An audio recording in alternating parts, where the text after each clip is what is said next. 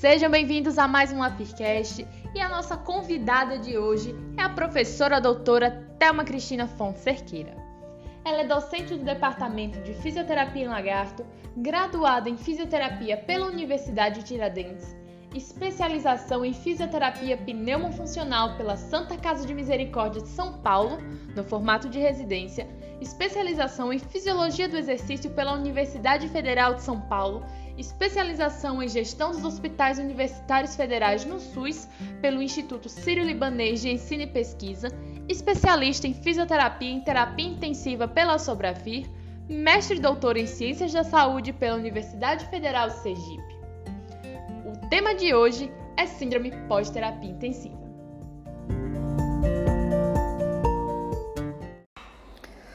Olá, queria agradecer o convite para participar de mais um LabFaircast e parabenizá-los pela atividade, dizer que é sempre um prazer estar contribuindo com as atividades da Liga.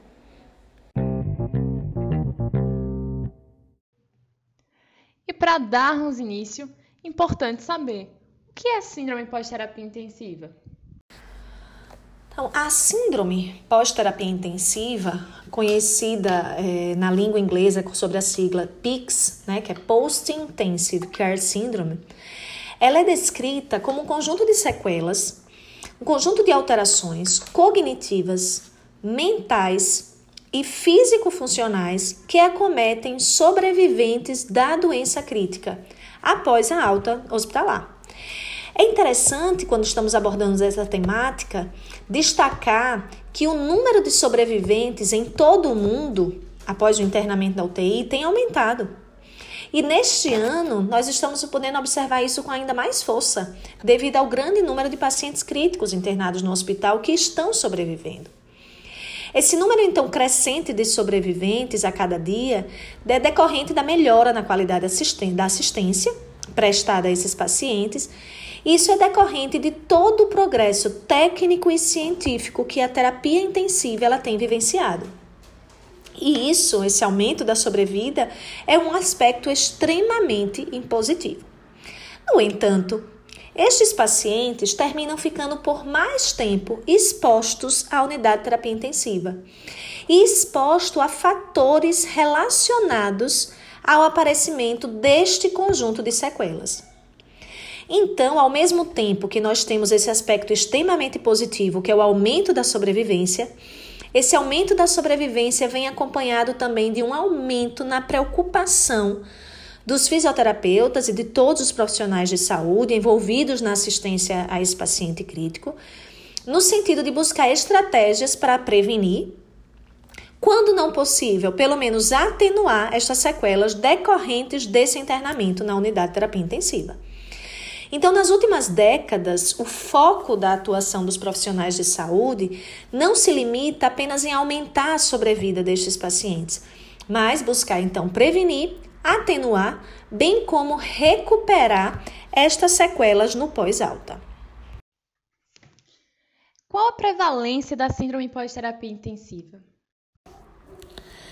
A prevalência é alta. Nos últimos 15 anos, inclusive, pesquisadores têm dado atenção especial a este tema exatamente devido a essa alta prevalência da síndrome pós-terapia intensiva. Um importante estudo publicado em 2018 na Critical Care Medicine avaliou mais de 400 pacientes sobreviventes de doença crítica e após a alta hospitalar, e este estudo nos chamou a atenção por dois aspectos principais. Primeiro, por conta da alta prevalência dessa síndrome, e em segundo lugar, por conta da persistência destes sintomas, dessas sequelas, dessas complicações da síndrome pós-terapia intensiva a longo prazo. Neste estudo, os autores observaram que, com três meses após a alta hospitalar, mais de 60% dos pacientes apresentavam a PIX. E 12 meses após a alta hospitalar, 56% dos pacientes apresentavam a síndrome pós-terapia intensiva. Ou seja, mais da metade dos pacientes ainda apresentavam a síndrome mesmo um ano após a alta hospitalar. Então, essas consequências, as complicações do internamento na UTI, elas podem persistir por muitos anos após a alta hospitalar, levando a um grande prejuízo no status funcional e na qualidade de vida desses pacientes. Os prejuízos cognitivos também podem variar em severidade e frequentemente perduram por anos. São comuns distúrbios psiquiátricos, tais como ansiedade, a depressão, o estresse pós-traumático. Prejuízos físicos funcionais, que tanto preocupa os fisioterapeutas, como a fraqueza muscular adquirida na UTI, sintomas como dispneia, intolerância ao exercício, prejuízo da função pulmonar, são muito comuns e comprometem bastante essa independência funcional dos pacientes, restringindo a realização das suas atividades diárias e da sua qualidade de vida. Thelma, você pode falar para a gente quais seriam os fatores de risco para o desenvolvimento dessa síndrome? Importante abordarmos esta questão dos fatores de risco, porque identificar os fatores de risco já é um excelente caminho para melhorar a situação da síndrome pós-terapia intensiva.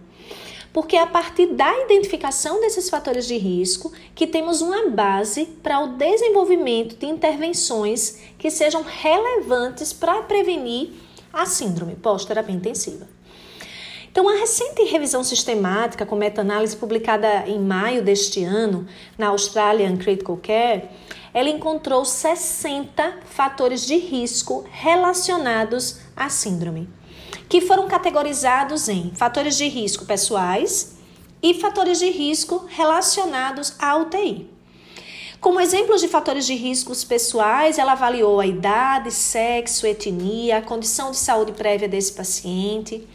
E como fatores relacionados à UTI, foram avaliados fatores relacionados à admissão desse paciente na unidade, como por exemplo, se foi uma admissão de emergência, qual o perfil da unidade.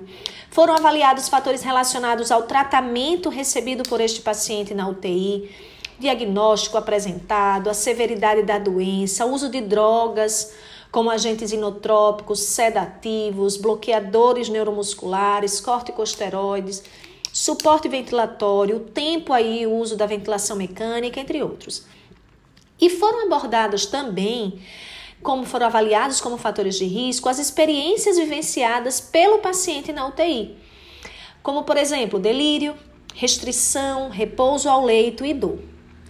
Depois da avaliação de todos esses fatores de risco, os autores concluíram que os fatores de risco significativos para o desenvolvimento da PICS foram a idade avançada, né? Então, os pacientes mais idosos têm o maior risco do desenvolvimento da PICS, o sexo feminino, a gravidade da doença, problemas de saúde mental anteriores ao internamento que esses pacientes apresentavam, o delírio e a experiência negativa vivenciada pelos pacientes na UTI. E destes, eu quero chamar bastante atenção para essa experiência negativa vivenciada pelos pacientes na UTI e o delírio. Pois estes são importantes, pois são fatores modificáveis e é neles que deveremos enfatizar e direcionar nossas condutas para evitá-los.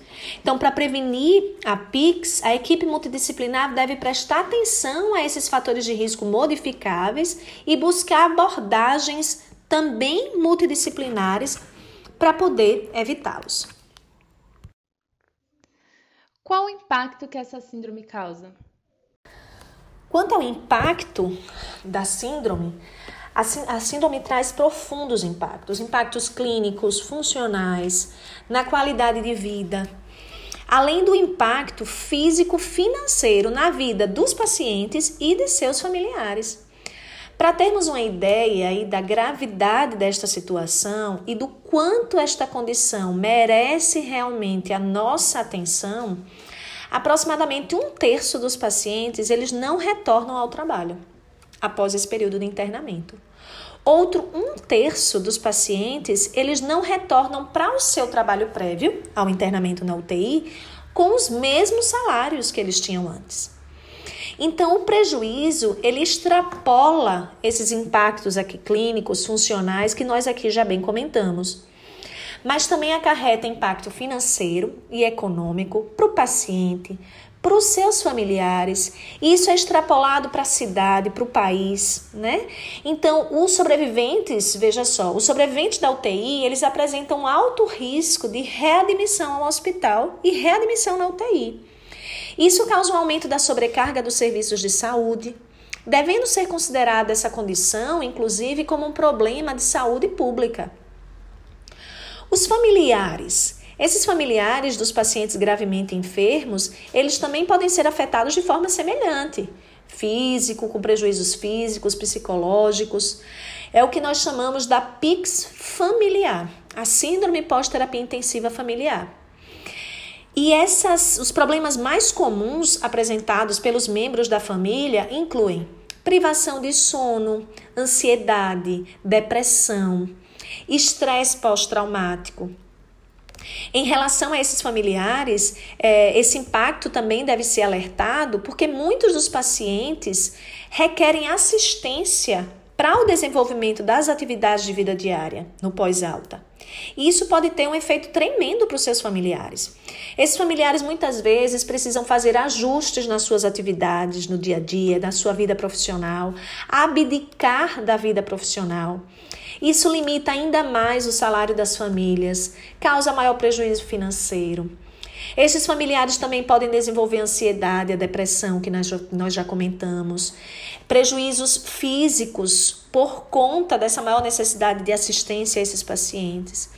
Então, tudo isso fortalece a necessidade de elaboração de estratégias para tentar reduzir essa síndrome, bem como promover a recuperação destes pacientes após serem acometidos pela síndrome pós-terapia intensiva. É, diante de tudo isso que foi exposto, Thelma, como é que a fisioterapia ela pode atuar como objetivo de prevenir e, e de tratar as consequências da síndrome pós-terapia intensiva? Como sempre se disse, é melhor prevenir do que remediar. E o mesmo se aplica à síndrome. Então, as estratégias preventivas aí mais importantes que demonstram ter um impacto positivo na prevenção dessas deficiências, especialmente as deficiências funcionais a longo prazo, incluem limitar o uso da sedação profunda e encorajar a mobilidade precoce em pacientes de unidade de terapia intensiva. Então, torná-los mais ativos. Este que é o nosso principal alvo de atuação como fisioterapeutas. Porém, isto requer também uma abordagem multidisciplinar para que tenhamos o um melhor resultado e um gerenciamento aí bem sucedido. Em relação a essa abordagem multidisciplinar, várias intervenções têm sido propostas. E o bundle ABCDEF, né, é um pacote contendo seis passos. Ele é, ele é um guia baseado em evidências que serve para direcionar o tratamento dos pacientes assistidos na UTI e prevenir esses prejuízos cognitivos, o delírio, esse declínio físico a longo prazo apresentado por esses pacientes. E nesse bundle, a letra E aborda exatamente a mobilidade precoce. Nós, como fisioterapeutas que somos, precisamos enfatizar então essa mobilização precoce, pois ela reduz o declínio físico, é, reduz essa perda aí da massa muscular, a fraqueza muscular adquirida na UTI, diminuindo inclusive a duração do delírio, que nós vimos como um dos fatores de risco para PICS. Atenção deve ser dada também à qualidade dessa assistência fisioterapêutica prestada no ambiente da terapia intensiva. É fundamental a presença de protocolos sistematizados de mobilização precoce para prevenir aí essas disfunções e que essa prevenção das disfunções tenha um impacto sobre os desfechos de curto prazo, como também através de efeitos, proporcione efeitos a médio e a longo prazo. Uma limitação que ainda temos é que como a síndrome ela foi descrita relativamente recente, não temos um grande volume de estudos. O número de estudos ainda é pequeno, então não temos ainda uma grande evidência científica nesse tema, especialmente em relação ao impacto dos programas de reabilitação intra-UTI sobre a gravidade e a prevalência da PIX. Precisamos então ainda nos debruçar na realização de estudos com boa qualidade científica que nos mostre os caminhos para tal. Mas já sabemos também que não é a simples adoção de protocolos que vai resolver ou atenuar esse problema. Precisamos ter programas resolutivos e principalmente entender que o nosso trabalho como fisioterapeuta não cessa no ambiente da terapia intensiva, não cessa ali. Nós precisamos investir em reabilitação funcional para esses pacientes no pós-alta da unidade, para aí sim proporcionarmos uma maior recuperação funcional. Então, é preciso investir na criação de clínicas pós-UTI para fornecer apoio multidisciplinar a esses pacientes e familiares, já que nós temos também que destacar que esses esforços de reabilitação eles devem ser focados em todos os três domínios da PICS, né? O psicológico, o físico e o cognitivo. E em relação à reabilitação física, deve ser investido programas ambulatoriais no pós-alta. Podem ter que ser incluídos exercícios direcionados ao paciente, sejam sessões de fisioterapia em casa, entrega de reabilitação por telesaúde. Precisamos buscar essas, estas estratégias para reabilitar esses pacientes. Então, como mensagem final, eu gostaria de destacar aqui é, ferramentas que sejam promissoras para a redução dessas consequências no sobrevivente da UTI são as medidas preventivas durante o período que o paciente está admitido na unidade e esforços de reabilitação após a alta. Essas são as estratégias efetivas. Então, todo o esforço, tempo e cuidados extras para formar um plano de manejo multidisciplinar, este sim vai poder melhorar a capacidade funcional desses pacientes a longo prazo, a qualidade de vida desses sobreviventes da unidade de terapia intensiva e também das suas famílias. Eu queria parabenizar pela excelente explanação, como sempre, impecável. E em segundo lugar, mas não menos importante, agradecer por ter aceitado o nosso convite, agradecer a sua participação é, não só eu, né, mas todos os membros da LAFISC estamos muito felizes que você está aqui com a gente participando. Muito obrigada!